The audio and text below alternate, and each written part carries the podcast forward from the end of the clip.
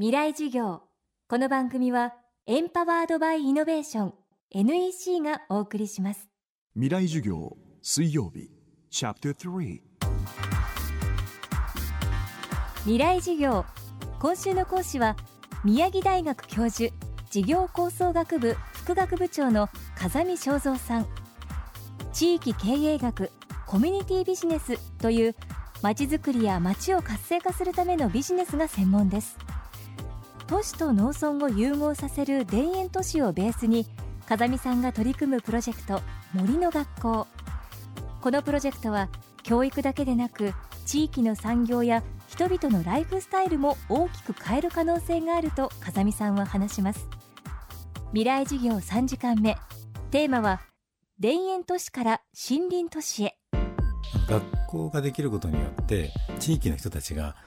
炭焼きの名人がいたりキノコ作りの達人とかいますよね。でそういうものが今まで分断されてきたんですね学校で。でそういう人たちが学校にちゃんと日頃から訪れていただいて子どもたちにこう修行して教えたりとか。あともう一つはあの学校ができることによってそこに産業が生まれるっていうことを僕は非常に重視してるんです。その、えー、森の学校が作られることによって実は地元のあの木を使おうとかそう大工さんもいればあともう一つあの森をこう切り開いていくために今林業っていうのはもう外材の方が安いから結局林業はされたわけですけどあの東農の方にあのバハンっていうあのホースロギングって英語で言いますけどあの馬を使って木を切る林業があるんですね。それはあの今来ていただいてるんです。で馬っていうのは自分の力で登っていくので機械を入れずに見事にこう自然を傷めずに森を傷めずに道ができるんです。つまり馬が通れるところっていうのは人が登れるところも最適だしその必要最低限のところだけが道になっていくっていうことなんでそういう絶滅危惧種のような産業なんですけどそれ数件しか残ってないんですよ。でもそれをこうパハンの素晴らしさが注目されればそういう林業だってやりたいとかもしくはそのみんなで観光林業でそういうものを見に行きたいとかあとやっぱり馬と人のつながりもあるしですからこれからも産業もそういう学校がそういうこう森っていうものの一つの思想で生まれ変われば産業も全部違って見えてきますから。そうするとそこに林業をやり学校の先生をやったりいろんな多元的に収入を得ながらコミュニティと一緒に暮らしてそれってコミュニティビジネスの生き方なんですね。ですからそれによって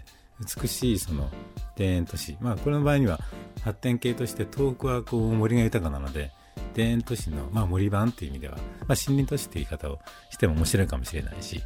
要はそういう自然とともに都市ができていくってことに対して暮らしもそこでできて食住近接でっていうことが一つは田園都市の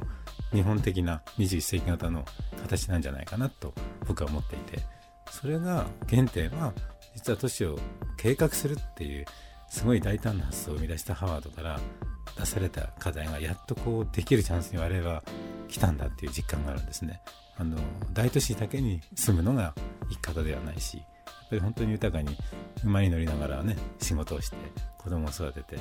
こう自然とともにその自分が生きてるっていう実感を得るような暮らしっていうのもとても素敵だと思うので大都市も本当はグリーンベルトに本当はあの緑に戻すことは難しいですけど緑に戻した方がいいんですよ環状8号のあたり。そういうと住んでる方ちょっと周辺にうまくこうリプレイしなきゃいけないんですけど。でもやっぱり都市の形ってどうなんだろうとか我々がこう住むべき環境ってどうなんだろうとかっていうのを考えてデザインして実現するっていうのはこれみんなでやらなきゃいけない時代だと思うしあの震災でやっぱりいろんな土地利用のあり方が、うん、まあ議論されてますよね。本当にですから自然をちゃんと敬って自然と共に生きていくっていう暮らし方を今こそちゃんと現実にすればこれから100年のね都市づくりのスタートになるというふうに思いますね。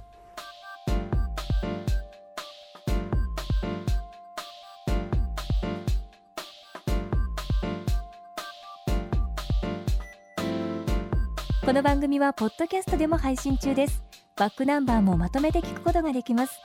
アクセスは東京 FM のトップページからどうぞ。未来事業明日も風見正三さんの講義をお送りします。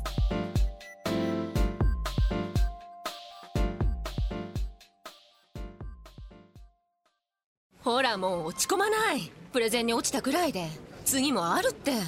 ただね頑張りは大事。NEC のビジネス情報サイト「ウィズダムはチェックしてる？トップが語る成功秘話からプレゼン力診断まで絶対肥やしになるから。NEC のビジネス情報サイト「ウィズダムで検索。さあ飲みに行くわよ。NEC